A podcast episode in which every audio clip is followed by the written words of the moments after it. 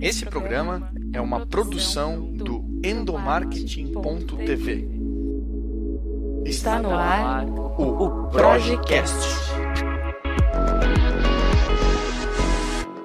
Olá pessoal, tudo bem com vocês? Eu sou o Igor, jornalista aqui da Projec, e a gente pode acompanhar ao longo do mês de janeiro, mês conhecido aí como Janeiro Branco de conscientização à saúde mental, que existem números bastante expressivos quando a gente fala da saúde mental no mercado de trabalho. E o curioso é que, por mais que esses números sejam bastante expressivos, ainda é pouco falado é, dentro das empresas sobre saúde mental, é pouco falado na mídia sobre a importância de cuidar não só do corpo, mas também da mente. E é por isso que hoje a gente vai bater um papo aqui com um convidado para lá de especial. Ele é psicólogo da plataforma Terapia Cognitiva Online, no YouTube e no Instagram. Psicólogo, atua aí também com atendimentos online, enfim, ele tem uma série de, de materiais e, e coisas na internet, conteúdos na internet é. que a gente vai descobrir ao longo do, da nossa conversa, mas de antemão seja muito bem-vindo, Diego Falco. Muito obrigado, né, novamente aí pelo, pelo convite, né, e como eu disse, como eu falo, muito importante esse projeto, né, essa questão de conseguir divulgar a saúde mental para as pessoas, justamente nesse mês, né, de janeiro, onde é especialmente aí, onde a gente fala sobre isso, e ainda mais depois de um ano tão difícil, né, que a gente teve aí, agora que a gente é. passou. Então, é verdade. Muito obrigado pelo convite. Imagina, 2020 realmente veio aí para provar que ninguém tá ileso e que tá certo. todo mundo é, como que a gente pode dizer? Tá todo mundo passando pela mesma tempestade, só que em barcos é. diferentes, como se popularizou muito né, esse ditado nas redes sociais. Porque uns têm uns preparo, preparo a mais para lidar com imprevistos e com ansiedade, e outras pessoas nem tanto. Eu abri essa, essa entrevista comentando dos números expressivos é, relacionados à saúde mental no mercado de trabalho, e ao longo da série Sessão Terapia, que nós lançamos no blog da Proj, que é o endomarketing.tv, alguns números me trouxeram e me chamaram muita atenção de como, por exemplo, o Brasil ser o país com mais pessoas ansiosas do mundo, segundo dados é. da OMS, e que 9% do, dos brasileiros eles sofrem ou já sofreram com doenças é, relacionadas aí à mente o que é, é muito expressivo e pouco falado. Eu queria começar essa nossa conversa, Diego, perguntando para você se existe uma tese, uma explicação para que para que explique mesmo o porquê das doenças relacionadas à mente serem consideradas o mal do século. É, isso é uma coisa, é, acredito bem, que tem relação com a própria sociedade, né? Que vai mudando, né? A nossa sociedade vai mudando. A gente, nós vamos nos tornando aí pessoas mais sozinhas. Quando a, a, a partir do momento que a gente está mais sozinho, né? Porque a gente fica mais é, né? Com a nossa rede social, com o nosso celular, com as nossas coisas, ao mesmo tempo que a gente está conectado com outras pessoas. Né? Então é uma passa uma falsa questão de, de conexão, né? Então eu estou vendo a rede social de todo mundo, estou tendo essa conexão e tudo mais. Mas isso não é verdade, né? porque, como eu disse, é uma falsa conexão, é uma edição da vida da pessoa também, quando ela posta lá no Instagram, por exemplo, né? E isso traz para a gente né, uma ideia de como o mundo é. E isso é, então, o mundo do outro é um mundo ideal, é um mundo perfeito, tudo mais. E aí, quando a gente compara com a nossa realidade, a gente é, leva um, um, soco na cara da vida, assim, né? mostrando como que a vida é bem diferente do que a gente olha por aí, né? Só que a gente não pensa assim, ah, na verdade é um exagero, né? a gente pensa que é um problema é, com a gente. Então a gente tem realmente mais ansiedade, a gente trata é, uma coisa de trazer como se nós fôssemos incapazes de termos então uma vida melhor. Eu sou incapaz de atingir aquilo, né? Aquela aparência, aquele aquele objeto, enfim, aquela conquista do outro e tudo mais. Então, essa questão mesmo da sociedade, a mudança da sociedade, o uso das redes sociais, essa questão da gente estar cada vez mais distante socialmente, de se encontrar menos com as pessoas, de ter mais contato, de perguntar, poxa, como você está hoje, né? Tipo, é, como você passou, como está a sua vida, né? A gente perdeu muito disso. A gente vai se encontra com as pessoas e se importa muito mais às vezes de ficar no celular ou de perguntar de coisas mais banais, de coisas que não são tão significativas, né, importantes. Então ninguém mais se importa tanto com o outro, então foi perdendo, é muito mais, a gente está muito mais individualista, né? Quero curtir a minha vida, quero ter as minhas coisas, ponto final. Então é uma coisa muito mais da sociedade atual, pelo menos, é uma das teorias, assim que a gente pode dizer, né? É muito engraçado a gente a gente associar a individualidade, a solidão de hoje em dia, justamente em um mundo conectado virtualmente, né? A, a, a, ideia de que a tecnologia veio aí para ajudar o homem realmente ajuda em vários processos, certo. mas ao mesmo tempo criou aquela sensação de aldeia global, de que todo mundo precisa seguir um padrão, todo mundo precisa é. seguir um estereótipo, todo mundo precisa ser produtivo, principalmente nessa quarentena, a gente é. viu bastante nas redes sociais, né? Essa figura Sim. do profissional super-herói que não se abala com nada e que mesmo diante de todo o caos consegue produzir três, quatro, cinco vezes mais, o que causa é, frustração em muitas pessoas, né? Correto. Existem alguns fatores específicos que levam o ser humano a desenvolverem transtornos mentais? É, o primeiro fator, né, que nós é, pensamos, que a gente sempre cogita, né, é justamente genética mesmo, né? Hereditabilidade, assim, né? Uhum. Hereditariedade, uhum. né? Pode ser tanto numa questão realmente de genes, né? É, alguns, algumas pesquisas, assim, elas estão começando a identificar genes específicos que estão relacionados com transtornos mais de depressão, transtornos específicos assim. Ao mesmo tempo que o fator também de, vamos supor, um pai tem às vezes uma ansiedade, o pai tem uma depressão, coisas assim, o próprio comportamento desse pai, o próprio convívio com isso, isso atrapalha também, isso ajuda na formação do que a gente chama das nossas crenças, né? Nossas crenças centrais que a gente fala na, na minha linha de terapia, né, na TCC, que é o, nossas crenças sobre nós mesmos, sobre o mundo, sobre os outros e sobre o futuro. Então, essa questão da família tem tanto a questão genética, que pode influenciar, como também nessa questão do comportamento, nessa formação de como nós vemos o mundo, como nós vemos nós mesmos, como nós vemos o futuro.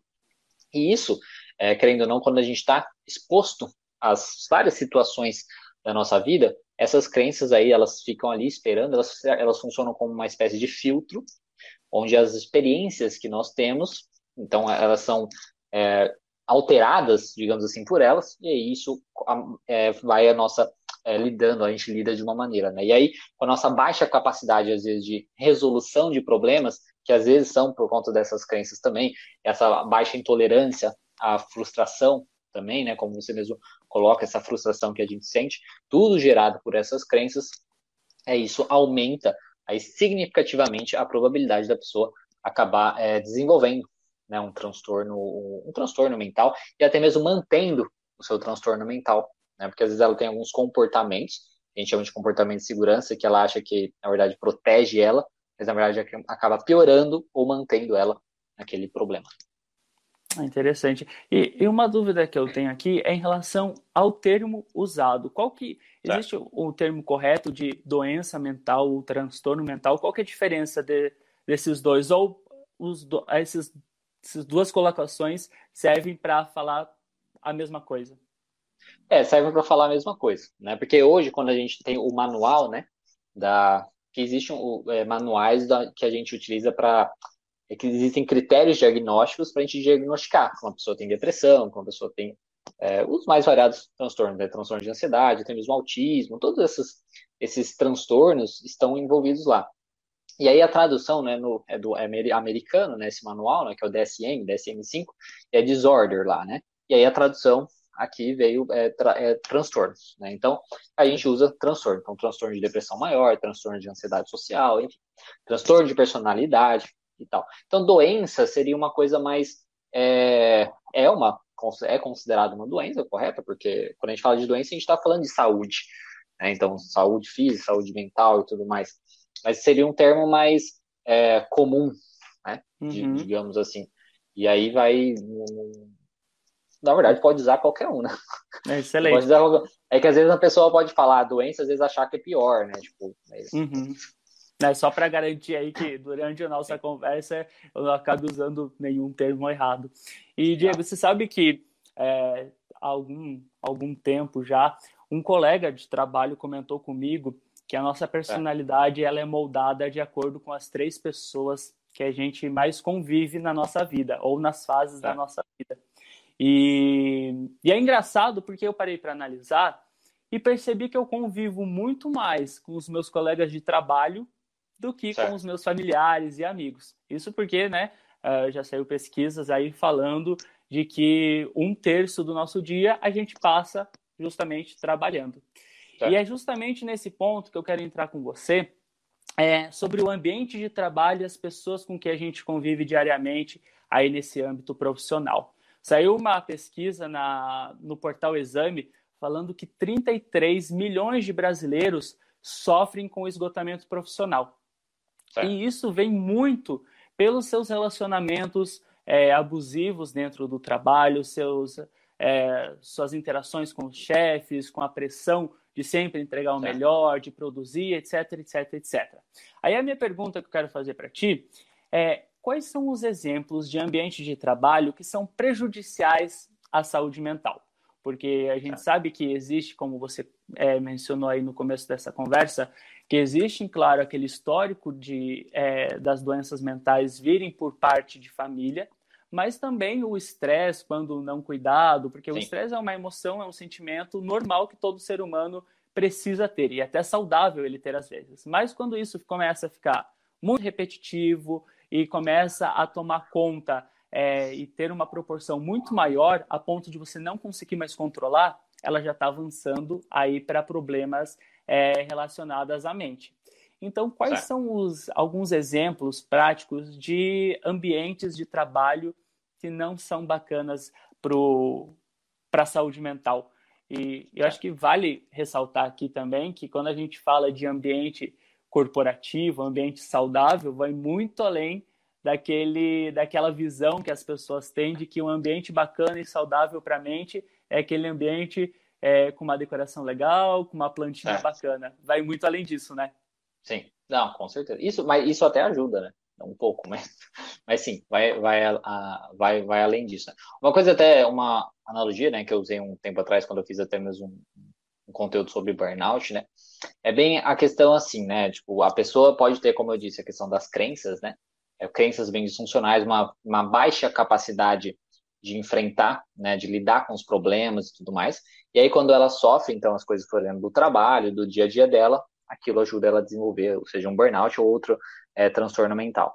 Ao mesmo tempo, às vezes a pessoa tem crenças positivas, né, funcionais, ela tá tudo ok, só que o excesso do trabalho, o excesso da carga negativa dela estar exposta naquela situação, né, igual a gente pode dizer, até mesmo, sei lá, transtorno de estresse pós-traumático, né, uma pessoa que vive coisas assim constantemente, vendo coisas pesadas e tudo mais, aquilo pode eventualmente causar alguma coisa, né? Então o trabalho também, né? Então a pessoa pode ter uma, uma baixa capacidade de resolução de problemas e aquilo atrapalhar, ou simplesmente o ambiente ser ruim, né? E o ambiente, assim, o pior, né, acaba sendo justamente, eu acho que a falta de comunicação, às vezes, né, a, o, na questão de não conseguir comunicar, não necessariamente a falta, mas a dificuldade de comunicar exatamente o que você espera né, da pessoa, o excesso de funções, isso também eu acho que acaba trabalhando, porque, querendo ou não, a nossa atenção já é, não é aquelas coisas hoje em dia, né? E a gente, quando a gente tem essa questão de ter funções diferentes, a gente não consegue focar, ai meu Deus, o que eu vou fazer hoje? e tal, isso gera um estresse mais elevado. Então, excesso de, de funções em cada cargo, a gente vê que isso acontece bastante.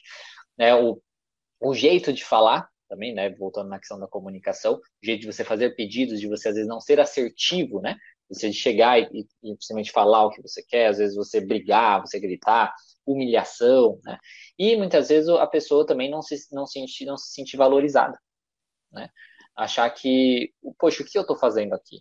É, eu estou ajudando o mundo de alguma maneira? Eu estou tá tendo algum benefício né, meu trabalho? Será que se eu não tivesse aqui traria alguma diferença? Então essas coisas, né? A falta de reconhecimento, a falta do que você do, do seu papel nesse processo, ao mesmo tempo com a questão da exigência né, esse extrema, a gente vê muito essa é, empresas, bancos, né, eu acho que é o que mais é característico disso, né? Questão de metas, né? Meta, meta, meta, meta, meta. E o que a gente mais percebe, né? É, parece que falta mais funcionários, né? Então, tipo, exige demais da pessoa, coloca muitas funções para a pessoa, em vez de simplesmente, se tivesse às vezes um funcionário a mais ali, já, opa, já beneficiaria. Então, a carga excessiva de trabalho, ou funções muito variadas, o, o, o, jeito de falar, então às vezes humilhação, tudo mais, isso é um fator também muito significativo. E essa questão do, da falta de reconhecimento também da pessoa, às vezes é, não, não sentir que, poxa, o que, que eu faço aqui? Qual, qual, qual é a minha diferença nessa empresa, nesse no mundo? Será que eu estou fazendo alguma coisa? Isso também pode gerar um estresse desnecessário e até mesmo uma, um transtorno mental mais sério. Interessante. E ao longo da, das gravações da, da segunda temporada da Sessão Terapia, que a gente divulgou é, em especial do Janeiro Branco, duas é. histórias me chamaram bastante atenção pela, pelas ligações delas. Uma delas é da Roberta, autora do livro No Limite do Estresse, e o segundo, a Roberta Caruzi, e o segundo foi da, da jornalista Amanda Ramalho, que tem um podcast Esquizofrenóias. E ambas relataram que um dos fatores que levaram elas no limite do estresse realmente foi a relação delas é, com os seus chefes, com os seus líderes, porque elas passavam por situações de assédio moral. E aí, ao longo da, dessa nossa conversa, elas comentaram que no começo elas não entendiam o que, que era um assédio moral ou não, achavam que era só um pico de estresse, um pico de, é, de algo que deu errado e, e foi, acabou descontando nelas, e que as ações rotineiras dos líderes, dos gestores, passou a afetar bruscamente a saúde mental e física delas. Certo. E aí depois elas foram entender o, o, o, conceito de assédio moral, etc, etc. Aí o que eu queria te perguntar é como que a gente pode, e principalmente como que a gente, como que os líderes eles podem trabalhar essa questão de empatia.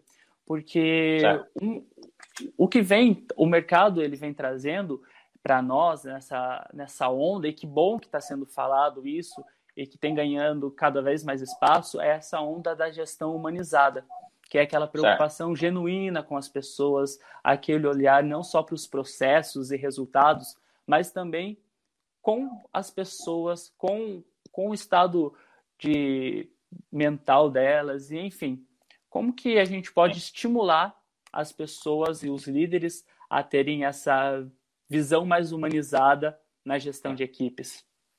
É isso, até mesmo como você colocou, né? A questão da empatia, né? É justamente o caminho que deve ser é, buscado, porque muitas vezes a gente olha ali, a gente assim, né?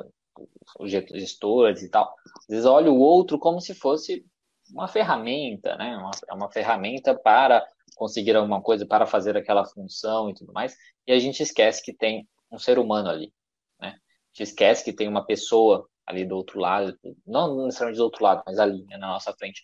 E isso é uma outra coisa que é, gente, é um comportamento que nós temos também na, no nosso mundo social, fora também do trabalho. Você, quando, por exemplo, você vê pessoas comentando de uma maneira amargurada, é, a cultura do cancelamento, por exemplo, né? falou uma coisa errada, já, meu, vamos destruir a pessoa. Então, é uma, é uma coisa que a gente está estimulando um pouco isso. A questão da empatia, na verdade, está se perdendo bastante, até mesmo no nosso mundo é, social, na nossa vida pessoal, isso atrapalha até mesmo na vida profissional. Né? Então, um dos, uma das coisas seria justamente um treino de entender com um, to, um todo. Porque é muito mais fácil a gente mudar como um todo do que você mudar, ah, vou mudar só aqui no trabalho. Né? Para a gente entender mesmo que o outro é uma pessoa, é melhor que a gente entenda que o outro é uma pessoa em todas as situações que a gente se encontra, por exemplo. Então, envolveria muito uma questão de treinamento, de psicoeducação mesmo, de entender. É, seria muita palestra, muitas coisas nesse sentido, né? E outras coisas, se a gente pensasse de uma maneira mais prática, envolveria, por exemplo, igual tem aqueles programas, é, não sei se tem necessariamente aqui no Brasil, versão brasileira, mas aquele onde o chefe se passa por, por um funcionário, né, se passa, faz o papel do funcionário e tal, e isso uhum. ajuda ele reconhecer, né, isso ajuda ele, ele reconhecer, o, poxa, sei como é difícil a vida do funcionário e tudo mais, né, é, é, mas no, nos programas até tipo, ele é disfarçado, né? Ele disfarça, põe peruca, tudo umas coisas assim. Então ninguém sabe que ele é o chefe. Então tem toda uma essa questão de você se envolver nesse processo. Né? Aí isso, por exemplo, é uma coisa que ajuda bastante.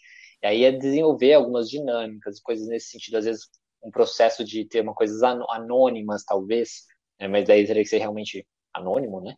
Uma coisa onde você poderia entender quais, o que, que os funcionários estão pensando, como é a vida desses funcionários, quais são os medos deles, quais são as preocupações deles, para tentar realmente humanizar esse, esse funcionário, né? humanizar isso, trazer essa, essa empatia. E por um outro lado também, porque se às vezes, além de focar nessa questão da empatia de ver as pessoas como pessoas, né, como seres humanos, envolveria também, até mesmo pensando na questão de faturamento, de tentar trabalhar na ideia de, poxa, olha essas outras empresas que tratam as pessoas bem, né, que tratam as pessoas bem, dão uma qualidade de vida e olha como isso beneficiou a empresa.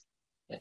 Então, até mesmo buscar esse olhar, né, o olhar como tipo você fazer isso, você melhorando essa a vivência ali, você ter um funcionário bem, né, tipo emocionalmente, bem com uma boa saúde, saúde mental principalmente, como aquilo vai beneficiar a empresa também.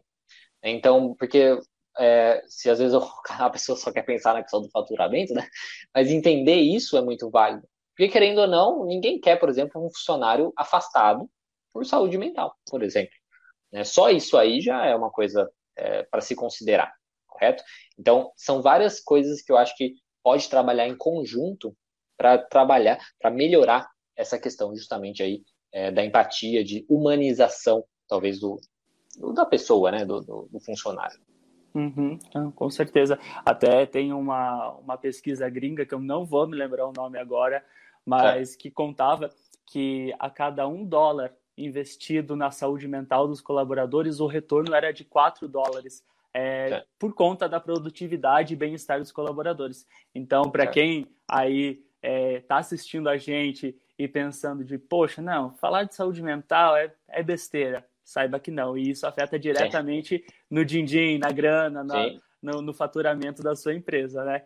Mas um, um ponto também que é bastante polêmico é em relação aos tabus em torno de, das doenças relacionadas à mente. Ah, é muito comum a gente ouvir quem está passando por uma depressão, por exemplo, de que ah, isso aí é frescura, ou então ah, isso aí é falta de uma de uma pia cheia de louça para lavar, ou então é. quem sofre de ansiedade, ou enfim, qualquer outra ou qualquer outra doença ou transtorno relacionado à mente, a gente ouve muito preconceito em torno disso, é. justamente pela falta de conhecimento. E nas empresas não é diferente. Não só na relação entre colegas, como também se eu estou tendo um problema, seja ele de assédio moral com o meu chefe ou um problema comigo mesmo, eu vou no RH e o RH não sabe resolver essa situação. Acaba ou anotando em um papelzinho e colocando na caixa ali, ou então desconfiando ainda mais de você é, por você sinalizar que não está bem, que você é uma pessoa como qualquer outra vulnerável. E, Sim. enfim, eu queria uma orientação sua, uma visão sua como profissional da psicologia, de como a gente que não passa por transtornos mentais como que a gente pode gerar essa empatia e como que as empresas, principalmente as, os setores responsáveis por pessoas, como o, RH, como o RH, como que eles podem lidar com esse assunto dentro do ambiente corporativo? É isso é uma questão bem é, delicada mesmo, né? porque tem um preconceito mesmo. Isso vai até mesmo na questão do próprio profissional, por exemplo, profissional como é, psicólogo, psiquiatra, as pessoas realmente ainda têm esse preconceito né, também, né? Quando se fala é, psicólogo, ah, você precisa, você poderia ir no psicólogo, ah, não tô louco, né?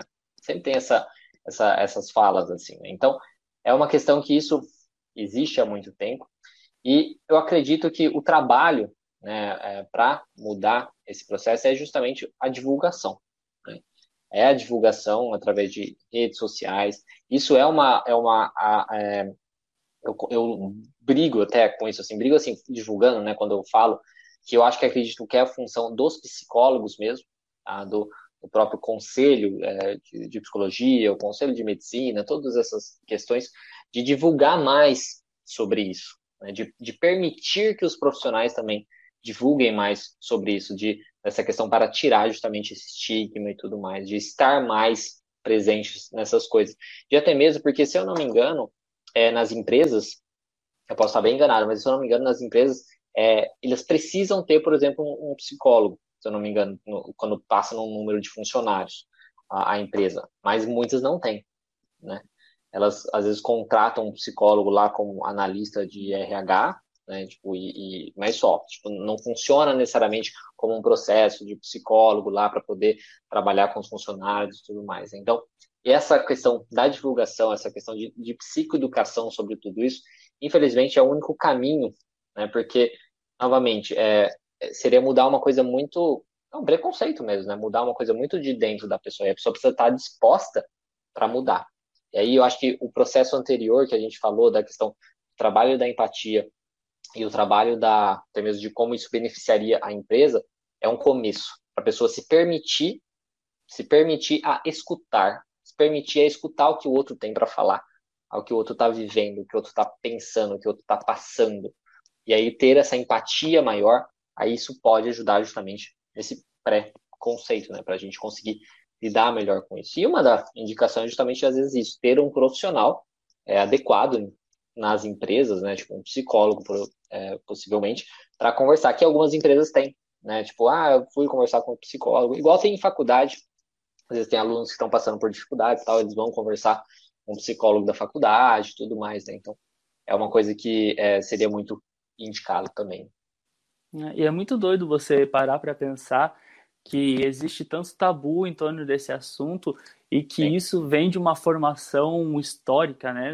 Desde a Idade Média, quem certo. sofria com, com questões de transtornos mentais era considerado como bruxo, como algo certo. que não é de Deus, ou louco, perigoso. Certo. E é tão doido ver que isso foi passando de geração a geração, a ponto da gente estar no século XXI e ainda ter é, esse preconceito. Tem, é, e, você... e, como você mesmo falou de, tipo, é, um, é por exemplo, a ansiedade. É o país que mais tem então, assim, é um grande número enorme de pessoas, mas mesmo assim a gente tem medo de expor isso. Às vezes a pessoa que é preconceituosa, na verdade, ela também tem, também faz uso de medicação, também faz terapia, mas não quer falar.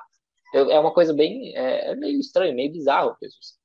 Né? E é, e é justamente isso, porque às vezes eu tenho esse preconceito de taxar como louco ou como surtado quem tem problemas de de saúde mental a ponto de não reconhecer que eu também estou passando por uma crise de ansiedade, por uma aflição, por um nível de estresse elevado. Sim. E aí a pergunta que eu quero te fazer é justamente em relação a isso.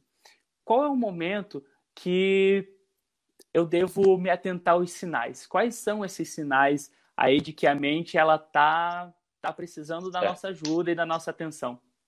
Certo. É, os sinais assim principais, né? Porque assim, ansiedade, tristeza, raiva, enfim, todas as emoções que a gente pode considerar negativas, né, elas são normais. Né? Todo mundo tem, todo mundo vai sentir. É, não, não, existe. É, eu falo isso bastante para os pacientes, às vezes, quando eles estão muito. É, assim, nervosos com a questão da ansiedade, por exemplo. Ah, eu quero, não quero sentir mais ansiedade, né? Eu quero eliminar isso. Isso não existe, né? não, não vai acontecer, impossível porque faz parte da nossa vida. Só se for um ser que não tem emoções, né? Então não dá certo. É, então, a questão é que essas emoções, ansiedade, tristeza e tudo mais, todo mundo tem. Faz parte da nossa vida. Como eu até falo para alguns pacientes que às vezes querem eliminar a ansiedade, falam, meu, não, isso não vai existir, não, não, não tem como isso acontecer. A gente pode controlar, a gente pode aprender a lidar melhor com essa ansiedade e tudo mais. Então, primeiramente, a primeira coisa, a gente precisa entender que é normal. Então, você sentir uma ansiedade, um dia você está um pouco mais ansioso, mas ok, não tem problema nenhum. Você ficar mais triste também porque aconteceu algum evento que te deixou muito triste, muito para baixo, ficou lá um dia inteiro, ai meu Deus, pensativo tudo mais, também não tem problema nenhum. Isso não quer dizer que você está com uma pessoa, tá com depressão, por exemplo. Então, a primeira coisa é isso, é entender que é normal muitas dessas emoções, tá? Porque também não ficar, porque às vezes a gente fica pensando que a gente tem alguma coisa e isso aí piora tudo, né? Então, é, é, essa é a primeira coisa.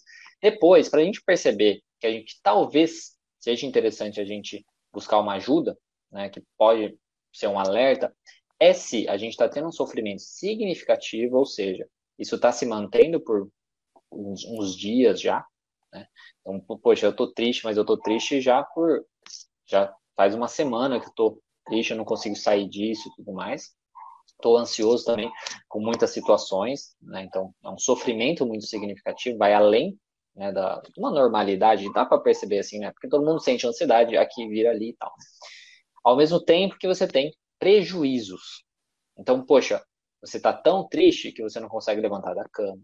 E você é difícil levantar da cama, você não consegue fazer suas tarefas, você não consegue seguir com as suas responsabilidades, você não consegue às vezes nem tomar banho, você não consegue fazer as coisas que você deveria fazer, ou é muito difícil fazer essas coisas, você não tem mais prazer nas coisas. E a ansiedade, no caso, você evita as coisas, você evita fazer as coisas por medo de ter ansiedade, e isso também pode te gerar prejuízo. Então, essas duas coisas, sofrimento significativo e, e, e, e prejuízos significativos, você está tendo algum prejuízo em qualquer área da sua vida, pessoalmente, é, social, familiar, relacionamentos, isso é um alerta que, poxa, talvez eu precise é, de ajuda, porque eu não estou sabendo lidar com a situação. Não, excelente, Diego. Eu acredito que, que é, é muito difícil, é claro, né, que essa entrevista é voltada para o ambiente corporativo e para a questão da saúde mental no trabalho, mas é, é quase impossível, digamos assim, a gente desassociar uma coisa a outra. Se você não está bem na sua vida pessoal, você também não vai estar bem no trabalho. Se você tem um problema Sim. com seu chefe, isso pode respingar no seu relacionamento com sua esposa, com seu marido, enfim, com, com o seu certo. parceiro. E, e dentro disso eu queria trazer aí, caminhando aí para o final do nosso bate-papo, qual o conselho para você que você divide é, com as pessoas em relação à saúde mental e o cuidado que elas precisam ter é, com a mente. Não se preocupa só com, com o seu corpo na hora que o físico se manifesta. Passa a fazer atividades e, e funções que exercitem a, a saúde mental. Quais são essa, essas atividades e tarefas que podem auxiliar no processo aí para manter a saúde em dia, tanto física quanto mental? É, primeira coisa que você falou até, você falou é exercício de uma maneira geral, mas até mesmo o exercício físico mesmo. Né? Como a gente conversa, o exercício físico, isso para todos os transtornos mentais, ele é tido como assim um remédio natural, assim, talvez não vai solucionar o problema, mas se for um nível baixo, sabe, um nível de depressão baixo, ou um nível de ansiedade baixo, por exemplo, é, só o exercício físico, por exemplo, já ajuda muito. Então, você ter uma rotina de atividade física é muito válido, tanto na questão de você tratar, tanto da parte do tratamento, como da parte de, é, de prevenção. Né? A questão por quê? Porque você, um, quando você está fazendo atividade física, você não tem tempo para ficar pensando né, sobre muita coisa, dependendo. Então, se for um exercício também daquele que gasta muita energia, você solta. Então, é uma coisa que é, tira o estresse também, né? Porque você solta o músculo e tudo mais. Então, exercício físico e também a questão da endorfina, né? Da sensação de bem-estar. Então, é excelente. Atividade física, assim, é a primeira coisa. Alimentação também, então, uma boa alimentação equilibrada, porque querendo ou não, comidas muito gordurosas então, também deixam a gente mais, né, mais para baixo, mais cansado, e isso pode dificultar a gente fazer as nossas atividades e tudo mais. Isso é um fator. Então, pensando nas coisas mais básicas, assim, seria isso. Depois, uma parte mais prática também, assim, é, que não envolva isso, é ter uma rotina. É ter uma rotina muito estabelecida. Porque é, quando você tem uma rotina, os momentos onde você às vezes está mais triste, está mais para baixo, está mais ansioso, se você tem a rotina, você consegue se manter um pouquinho nela para não deixar piorar, piorarem as coisas. Porque se você está triste, por exemplo, está entrando num processo depressivo e não começa a fazer as suas coisas, por exemplo, porque você não tem uma organização, você depois vai ficar mal porque você não fez. Então você vai manter esse processo. Então você ter uma rotina e conseguir colocá-la em prática, nem que seja diminuir e tudo mais, isso é muito importante. Então você ter a rotina, você ter as suas atividades, você ter essas coisas. E aí, social, né, vida social é de extrema importância. Também é muito importante você estar com outras pessoas. Nós somos seres sociais. A própria, né, o que a, pandemia, né, que a gente viveu, mostrou exatamente isso, né? Até mesmo pessoas que sempre gostaram de ficar sozinhas, né? Falam assim, ah, não, não tem problema e tal. Estão sofrendo, né? Tipo, sofreram bastante né? Nesse, né? nessa questão da pandemia, por eles estarem sozinhos. Então, nós somos seres sociais e o social ajuda muito a gente tirar o foco, às vezes, daquelas coisas, daqueles problemas e tudo mais. Né? Então, ter, ter momentos para tirar o foco do problema, dessas coisas que a gente está tendo no trabalho, por exemplo, é de extrema importância. Então, ter um lazer também é muito válido. E, e treinar isso, né? A questão, por exemplo, poxa, é, desligar celular, né? aí é uma. Tem que ter um acordo muito bem claro assim, com o chefe, por exemplo. Né? Acabou o horário, desliga o celular, não vê e-mail, ponto final, entendeu? Não, não vê o WhatsApp, né? Final de semana, jamais, para justamente é ter a sua paz. Você precisa recarregar a sua energia. E isso vai ajudar, todas essas coisas ajudam muito essa questão de você ter mais energia e de você ter mais preparo justamente para você lidar com os problemas quando eles aparecerem, porque querendo ou não, vão aparecer, né? É normal na vida, eventualmente, ter algum problema assim que é, seja mais significativo, né? Então, é um, são maneiras aí, algumas dicas, algumas orientações que a gente pode fazer de uma maneira mais natural. E tudo isso que eu falei, você vê, é uma coisa tranquila, né? Não é nada. Assim, é difícil a gente colocar em prática, né? Mas, mas assim, não é uma coisa, ai meu Deus do céu, né? É, são coisas que, poxa, dá para fazer, né? E também não hesite em procurar uma ajuda profissional, né? Sim, Acho que não, com certeza. É, é Até mesmo para fazer essas coisas, né? Às vezes a pessoa não consegue fazer atividade física, às vezes o psicólogo, por exemplo, vai ajudar ela a conseguir fazer. É, a terapia é boa para todo mundo. É, é, eu, eu, defendo essa ideia. Tem algum problema? Faz terapia. Não tem? Faz também. É bom você é. se autoconhecer, enfim. Sim. E quem pode quiser ajudar. fazer, pode ajudar, né? E Sim. aproveitando esse link aí de procurar uma ajuda profissional, eu aproveito o espaço para falar um pouquinho do seu trabalho, Diego. Você tem uma atuação é. super bacana aí nas redes sociais, tanto no, no YouTube como no Instagram, através do, do canal é, Teoria Cognitiva Online. Você Terapia Cognitiva Online. Acumula aí mais de 170 mil seguidores também tem e-books e, e faz o atendimento online. Então, eu queria abrir um espaço para você falar um pouquinho sobre os seus projetos, sobre os conteúdos que você produz gratuitamente para as pessoas. Certo. E quem se interessar em saber mais sobre você, sobre a sua atuação e sobre seus projetos, como que elas fazem para te achar nas redes? É, o, comecei esse projeto, no caso, em 2015, né, sobre, no canal no YouTube, mas justamente para divulgar é, conteúdo sobre saúde mental, né, para as pessoas, aí, para as mais variadas pessoas.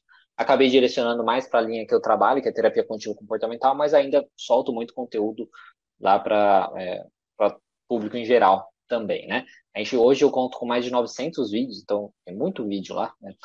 Todo mundo que se interessa por psicologia, por terapia cognitiva, por saúde mental mesmo, para querer melhorar a sua qualidade de vida. Tem muito conteúdo, como você mesmo disse, gratuito, né? Porque está lá no YouTube para conferir. E é só procurar terapia cognitiva online, se procurar também Diego Falco, acredito que encontre, tá? E aí tem o Instagram também, que também é terapia cognitiva online, e aí pode encontrar que eu estou sempre postando coisas, então tem vídeos semanais, tem lives também, né, no, no, no YouTube, onde eu estou sempre conversando com o pessoal, respondendo dúvidas, e aí ajudando o máximo é, de pessoas, né? E na questão da, da clínica também, é o mesmo conteúdo, né? Procurando por terapia cognitiva online.com, no caso do meu site, acha tudo isso. E até mesmo o e-book, como você mesmo colocou, que foi pela Amazon, foi até best-seller aí na Amazon quando eu lancei, né? A versão de e-book na categoria psicologia clínica, mas é voltado, no caso, para profissionais, né? O, o e-book. Mas, enfim, mas é, é isso. Excelente. Então, Diego, queria agradecer novamente a sua participação aqui na, nesse bate-papo sobre saúde mental para o endomarketing.tv. E para você que está nos acompanhando, é, se você está acompanhando a gente por vídeo, não deixe de acompanhar outros materiais no nosso blog, o endomarketing.tv. E também acessa lá a gente nas plataformas de stream por áudio, como Spotify, iTunes, etc., através do programa Projecast, que essa entrevista vai estar disponibilizada também no formato de podcast. E até lá a gente vai mantendo aí contato, vai conversando e você pode também acompanhar a série Sessão Terapia lançada em janeiro, falando especialmente sobre algumas doenças relacionadas à mente, como síndrome de burnout, ansiedade, crise de pânico e também depressão. Fechou? Diego, brigadão. E para você muito que está acompanhando, muito convite. obrigado. Valeu, muito obrigado. Obrigado, pessoal. Tchau, tchau. Até mais. Você ouviu o Projecast.